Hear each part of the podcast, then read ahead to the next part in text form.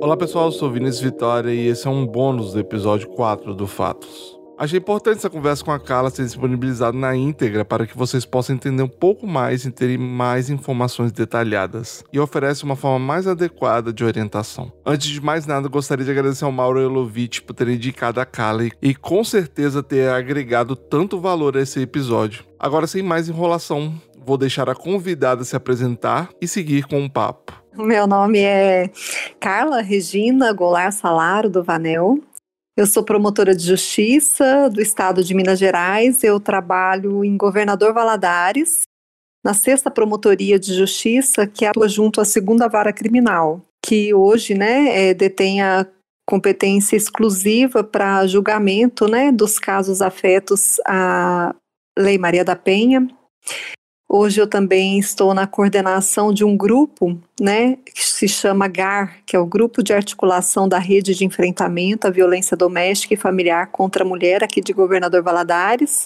E também faço parte, né, de um movimento que se chama Elas pelo MPMG, né, que é formado por promotoras e procuradoras de justiça do estado de Minas, e em que a gente busca também, né, trabalhar, fazer campanhas, né, de conscientização, né, buscando aí uma equidade de gênero, um tratamento feminista, assim, para a causa.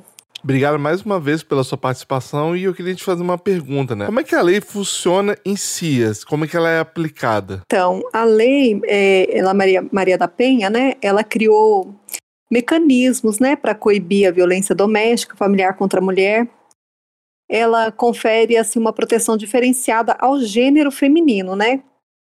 Quando ele é tido como vulnerável, é, e ele é tido como vulnerável quando ele é inserido em algumas situações especiais, né? Que estão elencadas no artigo 5 da lei. Porque a gente, quando a gente fala, né, que é contra é, uma lei que protege as mulheres é, numa situação de violência familiar, a gente pensa que qualquer briga entre parentes, né, que envolva mulher, está abarcada aí pela Lei Maria da Penha, né? E não é bem assim, né? A lei ela trata de uma violência de gênero.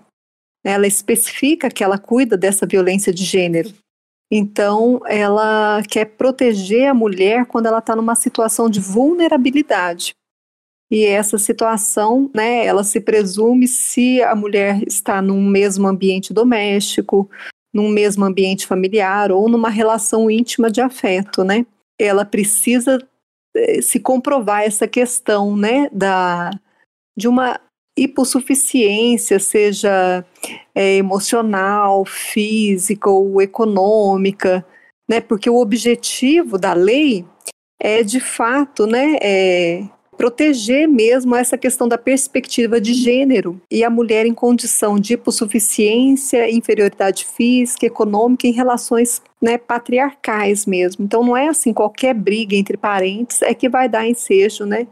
A Lei Maria da Penha. Então, no caso, teria que ser um casal exatamente? É mais ou menos isso? não só, né, em relação de conjugalidade, né, mas também pode ser mãe filha, pode ser filho praticando agressão contra a genitora, né? Pode ser até numa relação homoafetiva, pode acontecer, pode acontecer, é, né? É, tem uma série de relações. Mas, por exemplo, há uma briga entre duas irmãs. Então, são, é, é uma briga que envolve também uma mulher, ambiente familiar, via de regra não doméstica. Por quê? Porque não há uma relação, não é que não existe uma punição, que não existe uma proteção a uma vítima nesse caso? Existe, né? Mas é, por vias comuns, né? É, pelo, pelo juizado especial criminal, por, por, outro, por outra via, né? Então, para a incidência da Lei Maria da Penha, é preciso né, um, um, o preenchimento de uma série de requisitos, né?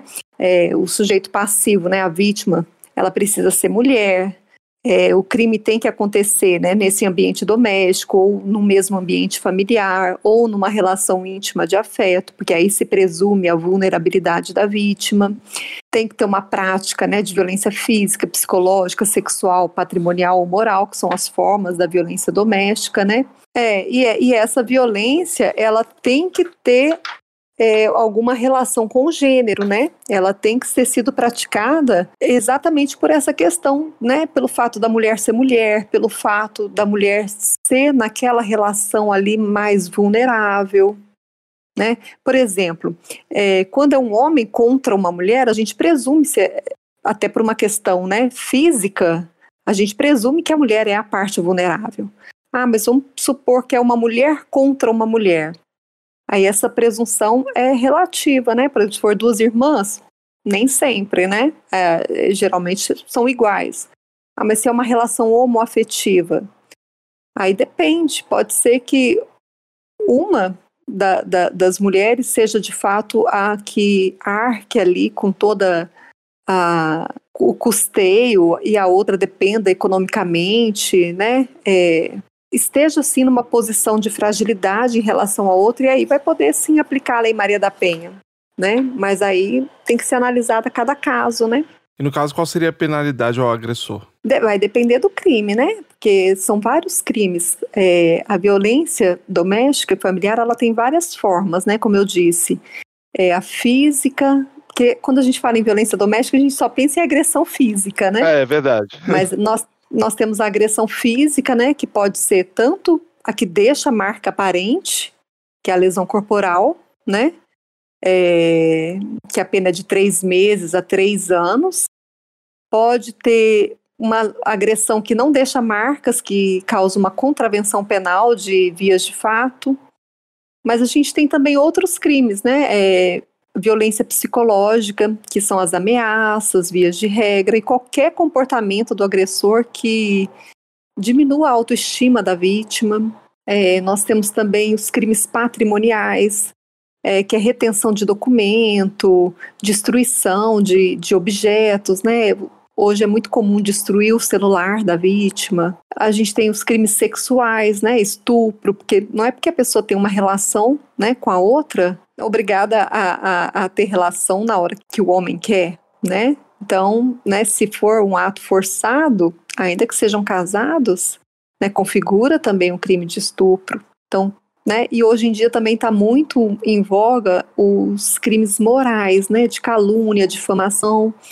É, com o avanço da tecnologia, os casais, é, enquanto está tudo bem, né, se permitem é, que se filme, né, cenas de uhum. sexo ou encaminha nudes, né, pelo WhatsApp, rede social, e aí depois, quando o relacionamento termina, passam né, a, a, ocorrer essas ameaças de divulgar isso nas redes sociais, de encaminhar para o pai da vítima ou para o novo namorado, né, então então todos são uma gama de, de, de, crimes, né, que se acontecerem, né, contra mulheres, é, nessas situações configuram aí a violência doméstica, né? Porque a lei 11.340 de 2006, que é a lei Maria da Penha, ela não traz em si os crimes, né? Os crimes são, são do Código Penal, de leis especiais. A lei ela vai fazer menção às medidas de proteção e algumas outras é,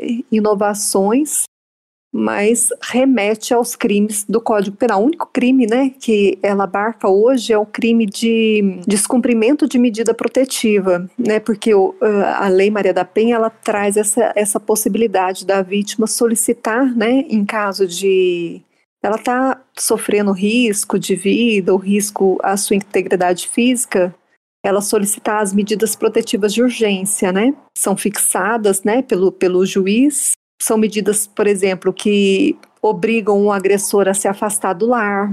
Então, aí obrigam ele a, a permanecer distante, aí o, o magistrado vai fixar um, uma distância, por exemplo, 200 metros, 300 metros. Obriga que ele não se comunique com ela por qualquer meio, seja o e-mail, telefone, WhatsApp tal, e uma série de outras restrições. Né, pode suspender direito de porte de arma se né, se a pessoa tem o, o, direito de porte de arma. Hoje, se o, o, o, agressor descumpre essas medidas protetivas, ele comete um crime autônomo, né? Que é esse crime que é tipificado na própria Lei Maria da Penha, que é o crime do artigo 24A. que é descumprir a ordem judicial que fixou as medidas protetivas de urgência. E é uma inovação, né, porque antes o juiz fixava as medidas protetivas de urgência, mas em caso de descumprimento, não existia a figura desse delito e a jurisprudência até entendia que nem configurava o crime de desobediência, porque havia outras medidas cabíveis, né, como por exemplo decretar prisão preventiva e tal. Mas isso era ruim, né, porque a vítima ia para a delegacia, aí noticiava, olha, ou ia para a delegacia ou ia para o Ministério Público, noticiava, olha, eu tenho as medidas protetivas, mas o fulano não está cumprindo. Aí então a delegado ou o promotor teriam que fazer um requerimento de prisão preventiva do cidadão. Aí esse requerimento ia para o juiz, que tem um prazo também para dar a decisão da prisão. Então nisso, né, se de fato o cara tivesse disposição mesmo, já estava morta, né? Agora não, é. agora não. Agora se ela tem a medida protetiva e o cidadão descumpre, por exemplo, ela tem a medida que ele não pode se aproximar da casa dela 200 metros. Se ela percebe que ele se aproximou, né, ela já pode acionar a polícia e ele é preso em flagrante por esse crime. Então, é, então já é uma já é uma medida mais eficaz para resguardar né, a sua integridade. E é um crime que a, o delegado não pode arbitrar fiança. Então, ou seja, o acusado então não tem direito à fiança. É, a, o delegado não pode arbitrar fiança, né? Vai vai para o juiz e o juiz sim pode, né, conceder outras medidas, né? Pode, por exemplo, é, agravar as medidas protetivas anteriores, concedendo a liberdade ou não, né?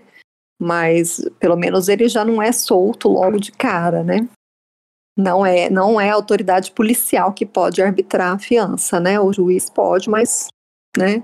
Mas a minha dúvida é o seguinte, Carla. Antes da Lei Maria da Penha, é, tinha aquela legítima defesa da honra, alguma coisa assim, né? É, fazer defesa da honra, o homem tinha o direito de defender uhum. a, a honra. Tem até um podcast muito interessante lá da Rádio Novelo, da Praia dos Ossos, que conta o, caso famoso da Ângela Diniz, né? Você ouviu falar e tudo. Mas me explica direitinho sobre isso. Na, numa tese de legítima defesa da honra, né? Pior que não, né? Porque assim, aqui recentemente, é, recentemente é, houve um julgamento que foi, foi anulado, acho que pelo, pelo Supremo Tribunal Federal, que os jurados é, é, não, o, os jurados reconheceram essa tese e, e, o promotor recorreu e o Supremo não anulou porque reconhecendo aí a soberania do, do, do, do voto, né, dos jurados mesmo, né? Uhum. Mesmo Sim. sendo uma decisão completamente contrária à prova dos autos. Então, até foi uma crítica né, que, que foi feita agora, porque não sei né, se chegou ao conhecimento aí, recentemente foi é, vítima de um feminicídio aqui no Brasil, uma juíza de direito. É, diversas campanhas divulgadas, circularam pela, pelas mídias, né? Não ao feminicídio, diga basta e tal. Inclusive por, por pessoas né, que, que, quando atuam no tribunal do júri, sustentam teses, né? Por instituições que, quando participam do tribunal do júri acabam sustentando teses como essas, né? Então foi uma, foi uma crítica que foi feita. Até porque, né, se, se, se houve alguma honra violada aí, Meu né? Deus, isso é um absurdo. Mas é uma tese que, que a gente que atua no. Porque assim, a, a minha promotoria, além de atuar na violência doméstica, ela atua também no, no, no, no, tribunal do júri, né? E infelizmente, embora assim a gente saiba que, nossa, pleno século XXI, essa tese já né, mais que descabida, mas infelizmente né, os advogados ainda alegam essa tese é, nos julgamentos de feminicídio, que eles tentam é, macular mesmo a conduta da vítima, sabe? Às vezes levam fotos, da vítima com outras pessoas, né, com o atual companheiro. Eles tentam mesmo Até de. história da Mari, Mariana Freire, né, também, né, que. Sim, na audiência foi. Essas medidas protetivas de urgência, Vinícius, nas, nas, cidades, por exemplo, o governador Valadares é uma cidade, a comarca ela é composta por vários municípios menores, né? Uhum. Então, nos casos que a, que a vítima está em iminente risco, porque a medida protetiva, a vítima ela solicita, né, ou na delegacia da mulher, ou no Ministério Público. E aí, assim, por exemplo, a vítima vai até a delegacia para solicitar. Aí a delegada ela tem 48 horas para formalizar esse pedido. chegando né, para a justiça, o juiz também tem 48 horas para dar a decisão. Então, quando acontece nessas cidadezinhas menores, é, que não são sede de comarca, é, quando tem um iminente risco, assim, né, de, de acontecer alguma coisa, né, de vida, de um risco sério à integridade mesmo da vítima, o próprio delegado pode conceder a medida protetiva. Então, nem, nem precisa passar pelo juiz. Se é num lugar que não tem nem o delegado, assim, numa, numa, numa cidadezinha pequena mesmo, que nem o delegado está presente, ou o próprio policial militar hoje pode conceder, né? Isso nessas cidadezinhas é, menores, né? Se a vítima tiver num, numa situação né, iminente de E qual a maior dificuldade da lei, se da lei ser aplicada no agressor? Porque às vezes o que eu vejo no cotidiano é que é que as autoridades acreditam mais no agressor do que na própria vítima, né? Assim, como é que está sendo visto isso? Como é que está sendo combatido isso? É, a, a, a violência doméstica, é, eu falo que é uma violência assim diferente das outras violências, né? Ela tem umas especificidades, né? Uma violência que a gente chama de violência cíclica. Ela, ela é composta por fases, né? É, ela começa, que quando começa um relacionamento, começa lindo, maravilhoso, né? Aquela fase, né? Tá tudo ótimo. E aí ela vai aumentando, assim, que chama uma fase até de um aumento de tensão, que começa assim com ah, só com um aumento de tom de voz, né? Aí começa já uma fala mais ríspida de um com o outro, até que começa, né, ameaça ou algo assim que tolhe a liberdade um do outro e tal. E começa com as discussões, aí vai intensificando, né? Até chegar na fase, né, de explosão da tensão, né, que já é a fase da agressão física propriamente dita. É nessa fase que algumas procuram ajuda, né, policial ou psicológica e tal. Só que logo em seguida né? Muitas das vezes, se ela não romper esse ciclo, vem a fase, né, da lua de mel de novo, né? O agressor volta, fala que vai mudar, que é, que fez aquilo porque estava alcoolizado, né, que estava desempregado, né, inventa mil motivos e tal. E aí ela acaba voltando e retoma esse ciclo e aí começa tudo de vez, tudo de novo, né?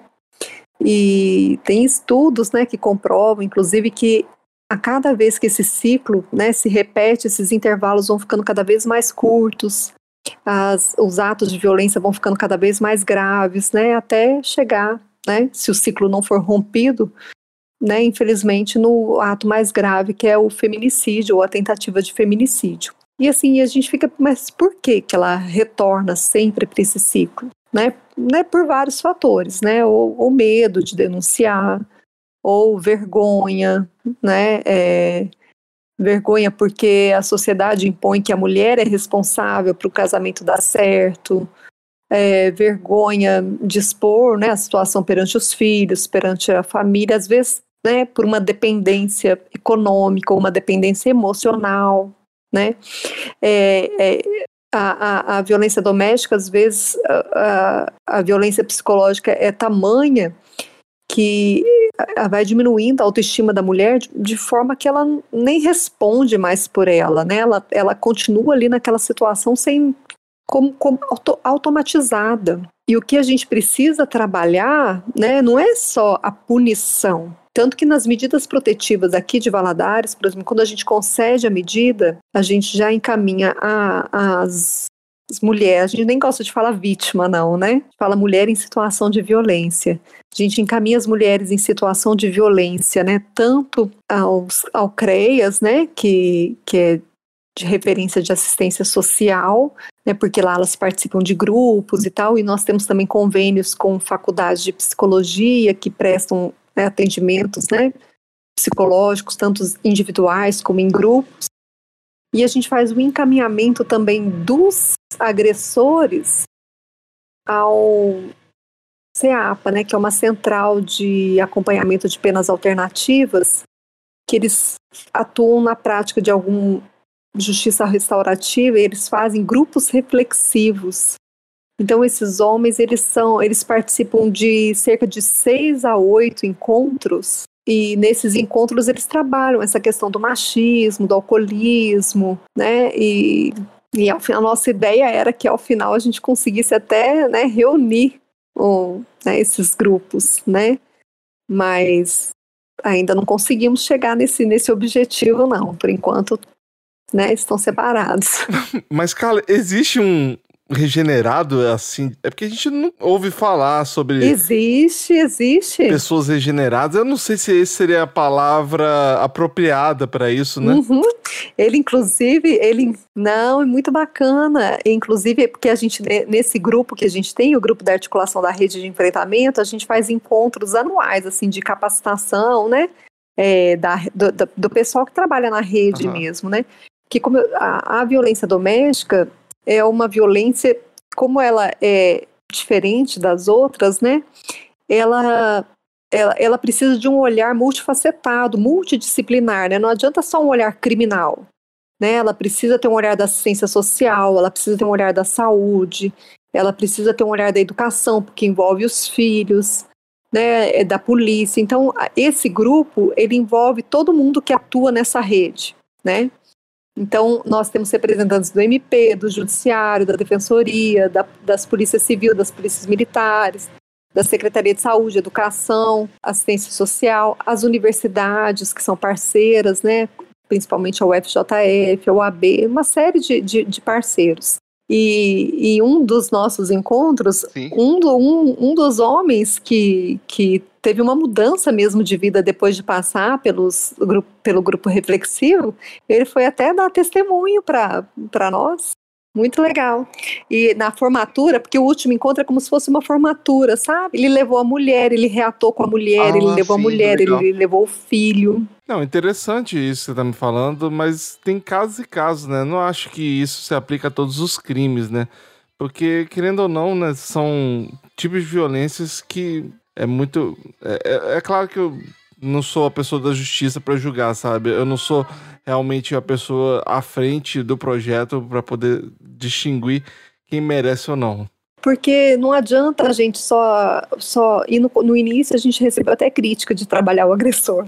Mas não adianta a gente trabalhar só as vítimas, né? Porque é, a, a gente tem que trabalhar também porque o, o, hoje, o que, que acontece? A, a sociedade já, de, desde o nascimento, os homens já são preparados né, para essa sociedade né, machista. Né, já, o homem já nasce assim, com essa. A menina é rosa, o menino é azul, a menina brinca de boneco, o menino, o menino não pode chorar porque é coisa de mulherzinha, o menino não pode lavar louça porque é coisa de mulherzinha. Então faz parte de, de uma cultura já, né? Então, assim, isso tem que ser trabalhado, porque ainda mais nessas cidades pequenas, né, de, do interior, do interior, do interior, e isso faz parte da cultura deles. É eles acham que é normal, eles acham que é normal é, é, agredir uma mulher porque a mulher não fez a janta. Absurdo, né? né? Eles acham, mas eles acham, na, na cabeça deles, isso está dentro de uma normalidade. Então a gente tem que trabalhar isso.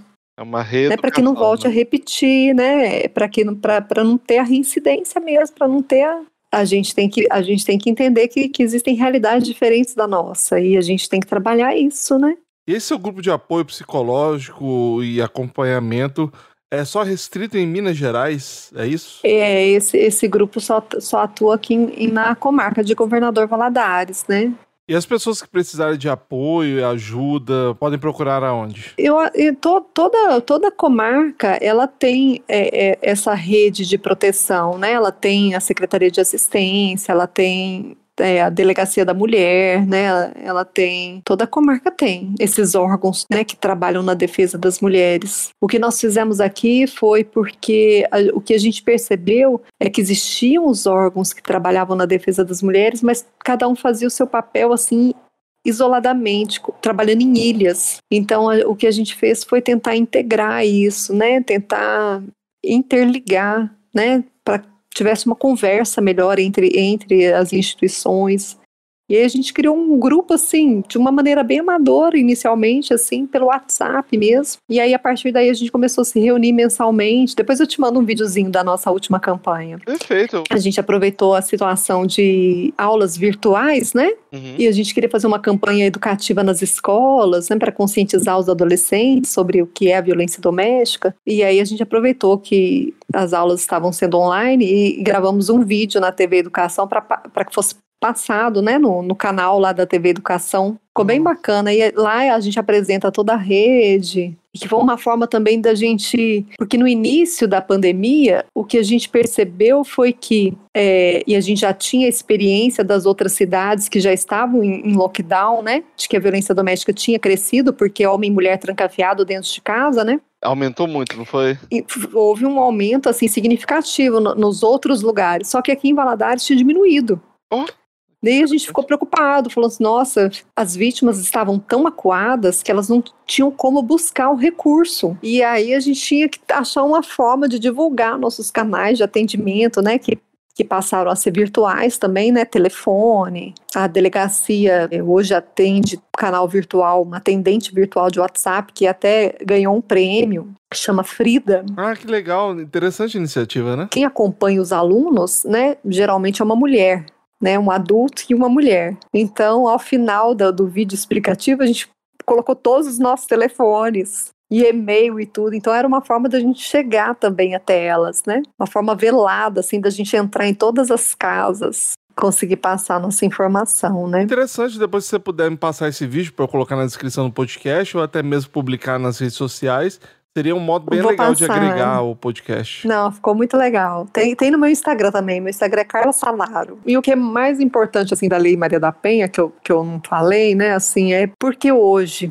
o crime de lesão corporal que antes era condicionado à representação né, da vítima, ou seja, só iria para frente se a vítima desejasse o, o, processamento do agressor, né, com a Lei Maria da Penha afastando a aplicação né, da Lei 9.099, hoje não mais, né? Hoje é pública incondicionada, ou seja, não depende mais da vontade da vítima nos casos de lesão corporal, né?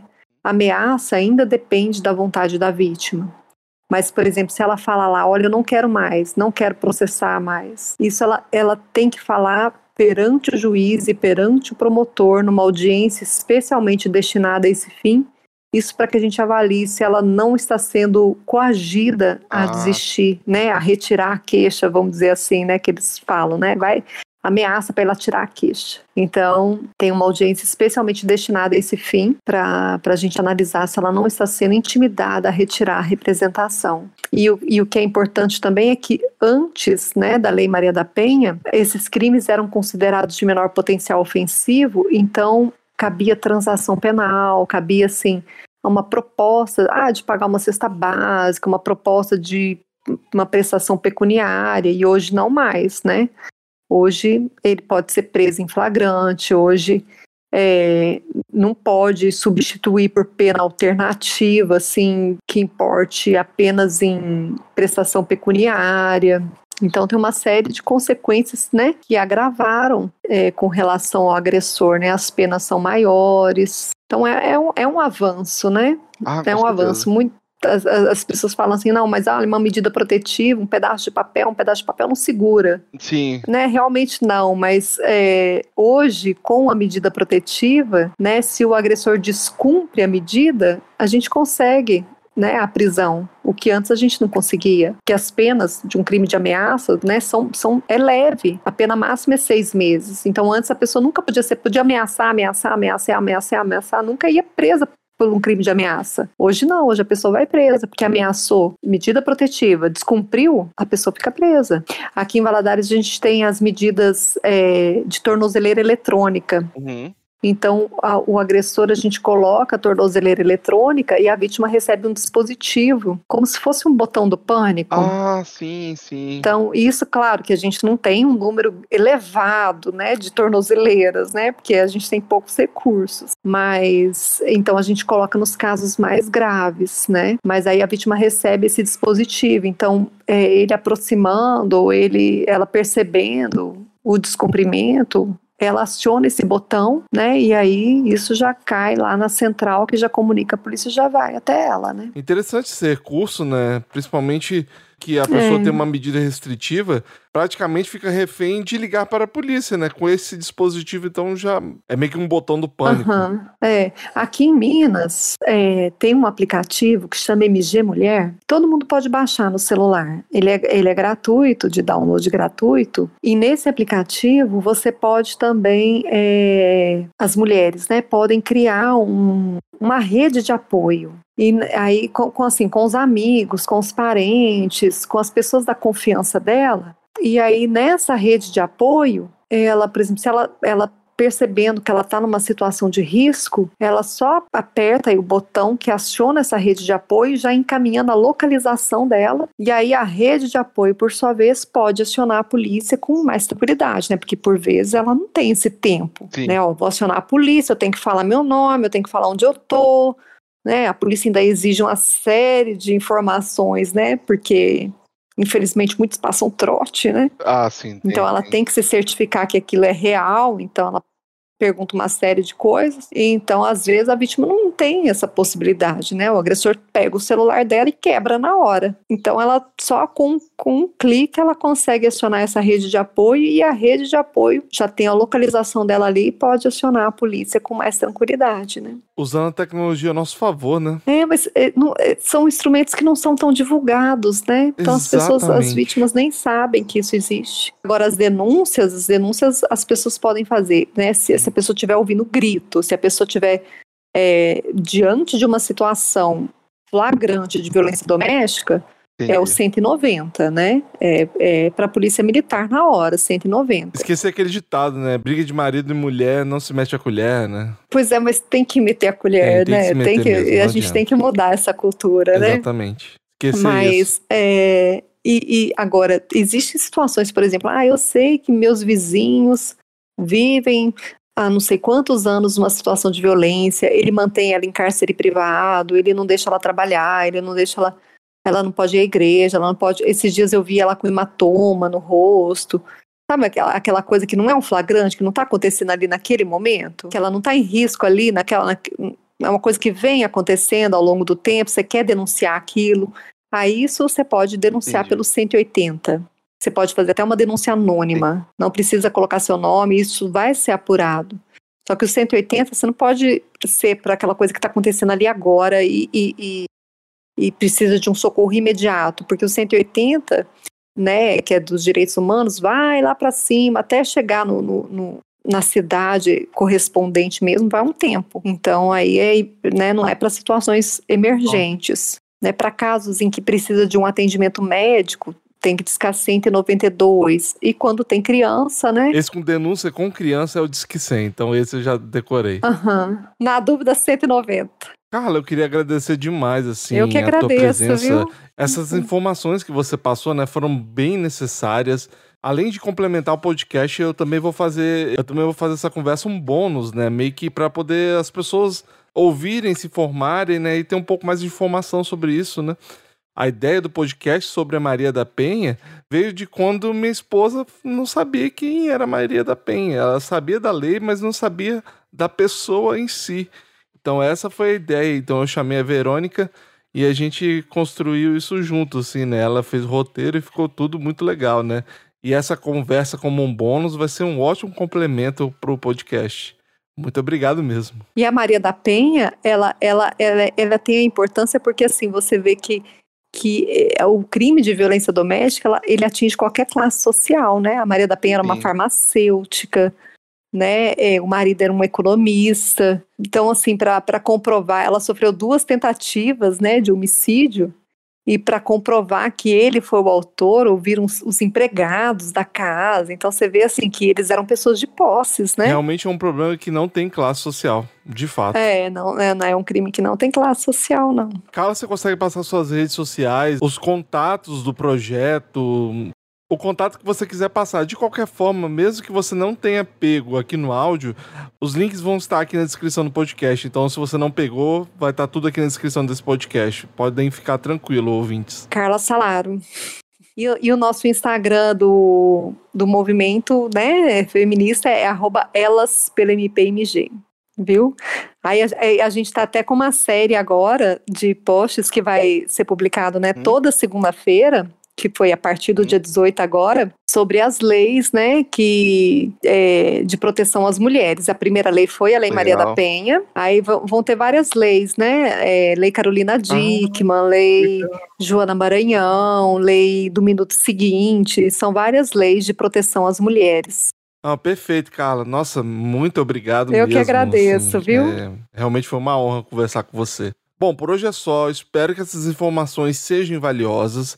Obrigado por prestigiarem esse projeto e, se puderem, compartilhem esses episódios. Se quiserem mandar feedback, sugestões, nos procurem no arroba Fatos Podcast no Twitter e Instagram e no contato arroba Fatos Podcast. E os links vão estar tudo aqui na descrição do podcast, tá? O e-mail, as redes sociais, também junto com os contatos da Carla, tá? Então, se vocês quiserem procurá-la, vai estar aqui na descrição. Então, obrigado mais uma vez, Carla e até o próximo episódio. Tchau.